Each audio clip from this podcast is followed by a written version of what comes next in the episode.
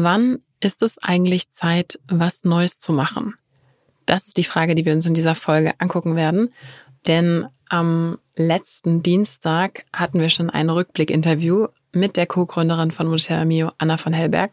Nächsten Dienstag gucken wir uns ein Interview an zum Thema, wie man ein digitales Kursbusiness restrukturiert, wie man Sachen rausschmeißt, wie man sich genau überlegt, was man machen will. Und da dachte ich, ist es doch mal eigentlich eine sehr valide Frage zu überlegen, wann mache ich eigentlich was Neues und wann verbessere ich was, was bestehend ist. Und das gucken wir uns an, und zwar ganz ausführlich, nach dem coolen Jingle.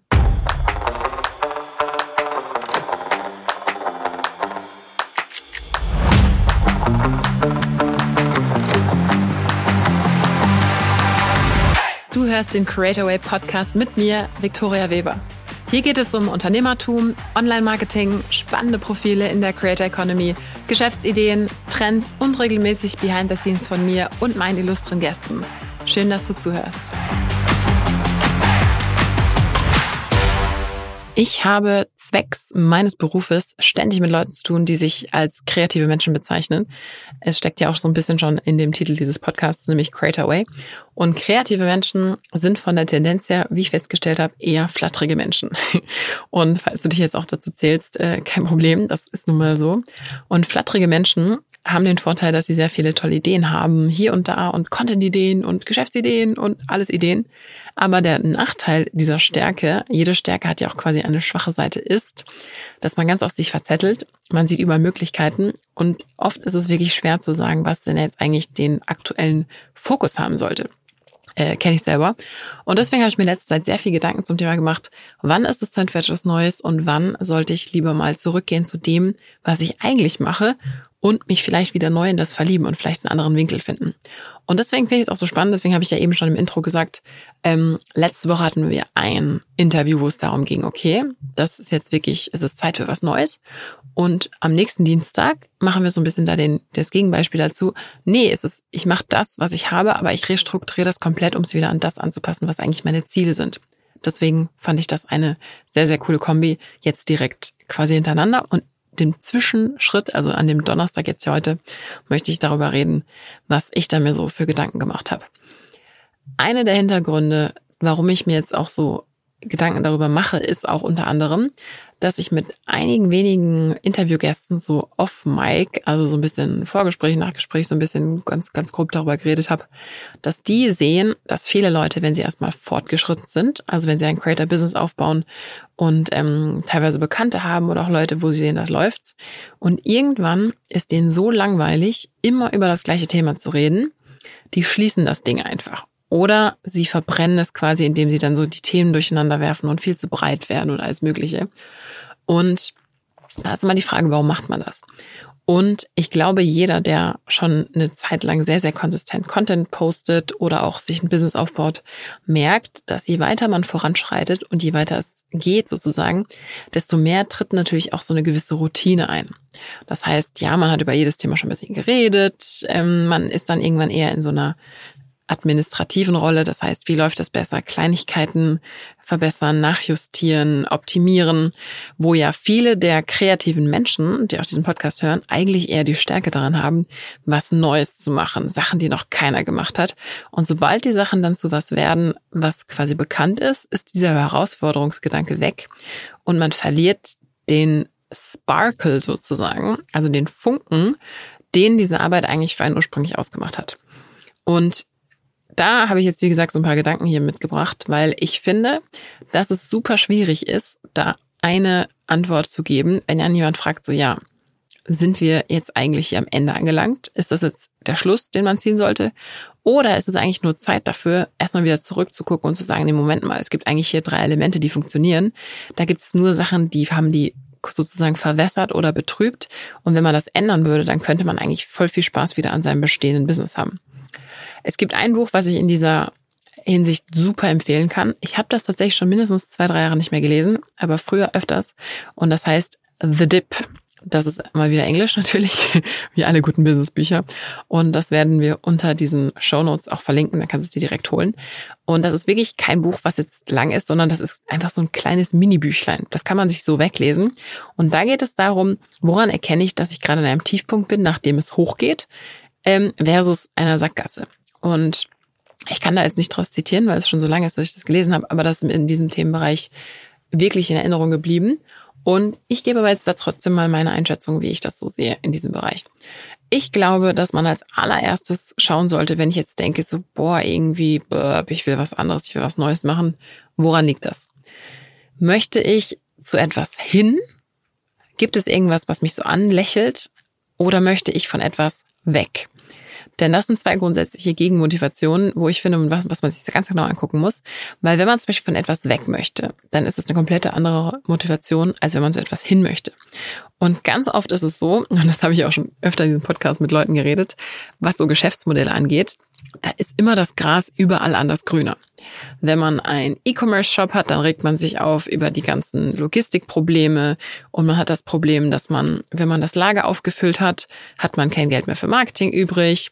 Dann hat man ganz viel Geld für Marketing, dann ist das Lager wieder leer und dann diese ganzen Vorplanungsgeschichten. Man hat diverse Regularien, je nachdem, was man für Produkte verkauft, Riesen hin und her. Dann denkt man sich so, boah, die Leute mit den digitalen Produkten, das wäre doch was. Dann die mit den digitalen Produkten sagen, oh, ich habe keinen Bock, meine Personal Brand zu sein. Ich möchte davon wegkommen. Ich habe keinen Bock, die ganze Zeit hier rumzuhüpfen, meinen Stories und so weiter. Wie toll wäre das, wenn ich einen Online-Shop hätte, wo Produkte einfach für sich stehen können. Und so hat jeder sein eigenes Ding, wo er zu anderen Leuten rüberguckt und sagt, oh, das Business Model, das wäre es jetzt. Und das ist nicht nur bei Business Modellen so, sondern das ist auch bei Plattformen so.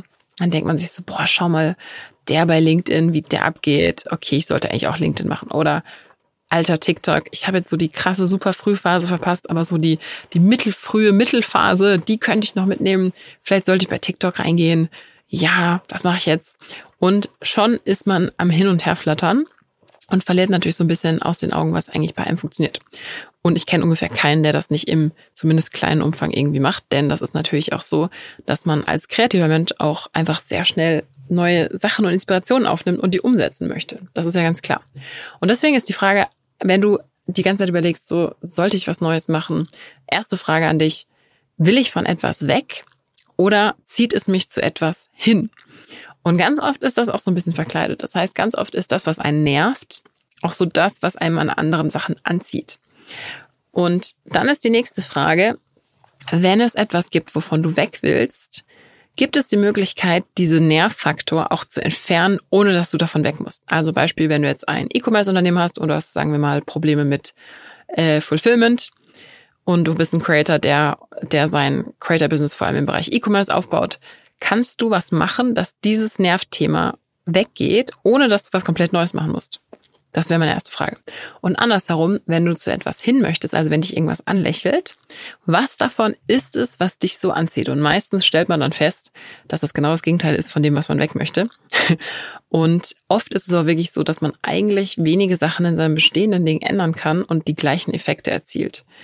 Und das heißt, dass man ganz oft denkt, man muss jetzt alles über den Haufen werfen. In Wirklichkeit sind es aber nur so drei Elemente, die eigentlich funktionieren müssten und dann wäre eigentlich alles schon wieder ganz cool.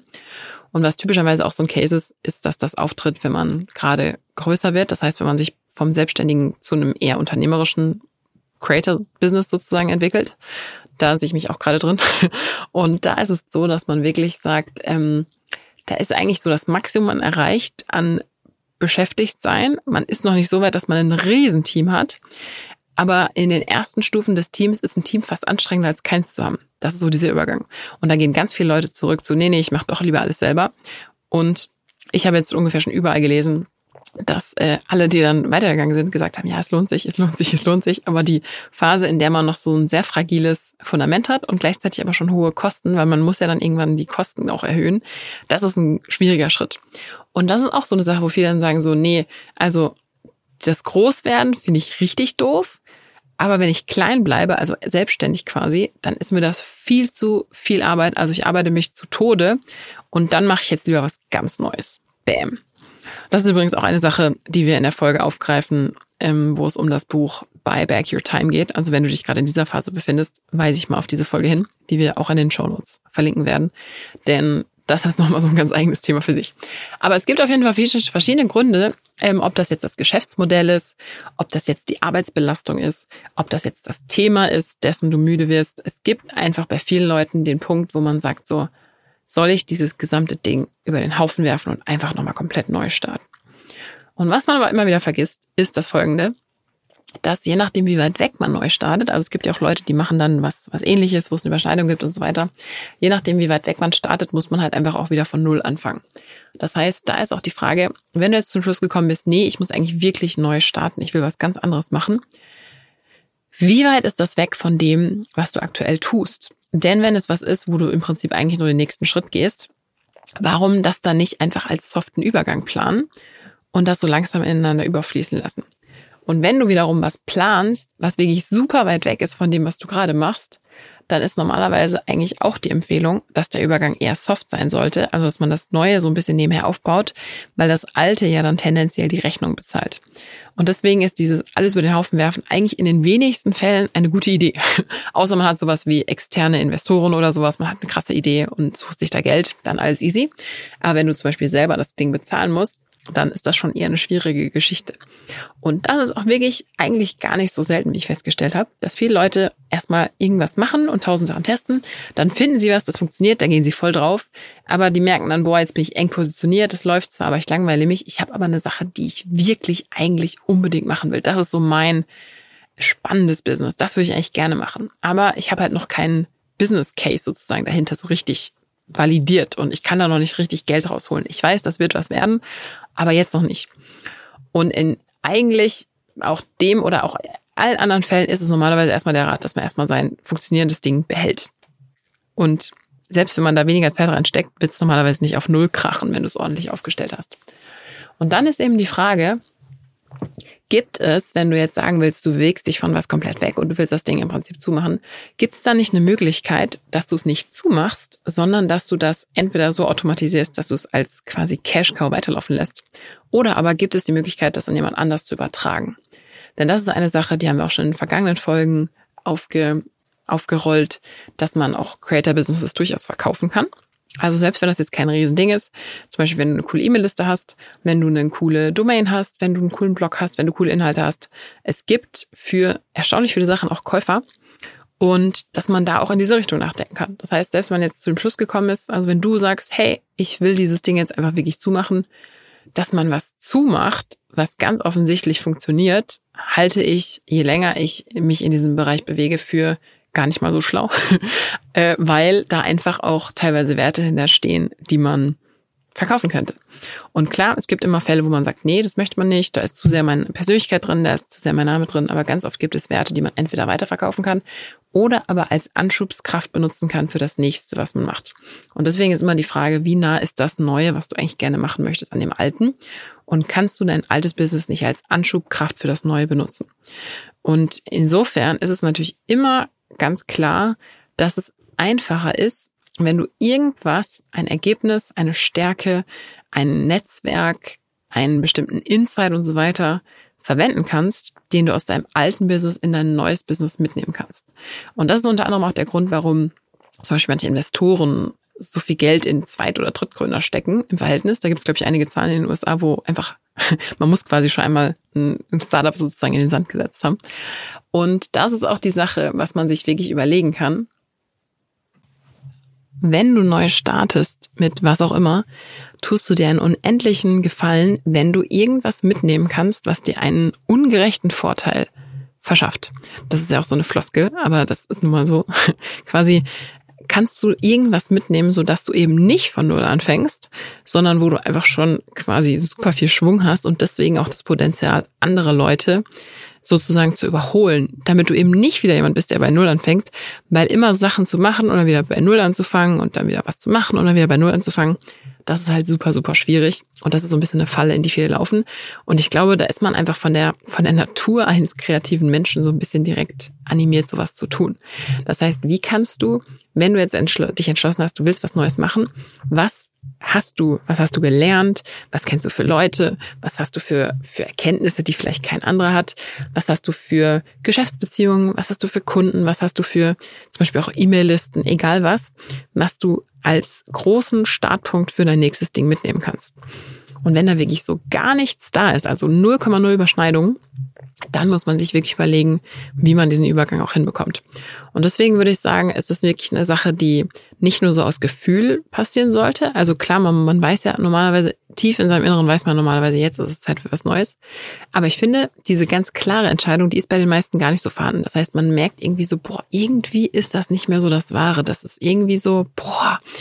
Und ganz oft beobachte ich, dass wenn man Leuten dann so ein bisschen im Gespräch begegnet und denen sagt so, ja, was ist es denn und so weiter, dass es eigentlich nur wenige Faktoren sind in dem, was sie eigentlich stört und dass es auch wieder möglich ist, sich in, das klingt ein bisschen komisch, aber sich in sein eigenes Business wieder zu verlieben, das auf eine neue Art zu entdecken, die man verloren hatte, weil man einfach so in seinem Trott war.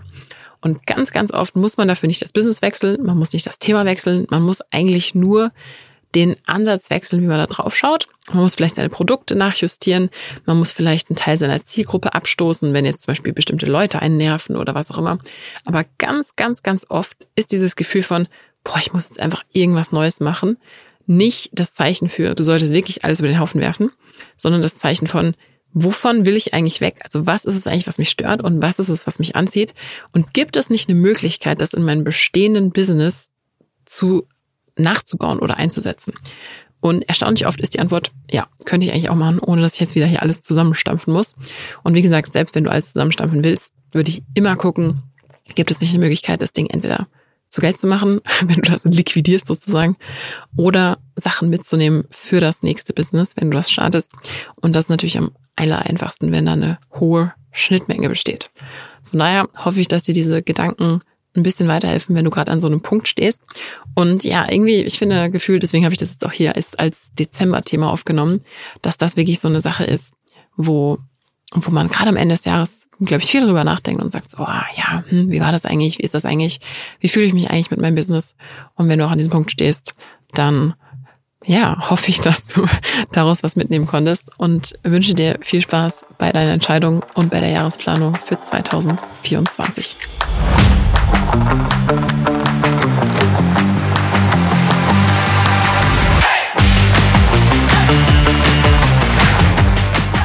Super, du hast bis zum Ende gehört. Das war's mit dem Creatorway Podcast. Noch mehr Behind the Scenes und ein paar Sachen, die nicht alle kriegen, aber alle wollen, gibt's auf creatorway.de-newsletter. Bis zum nächsten Mal.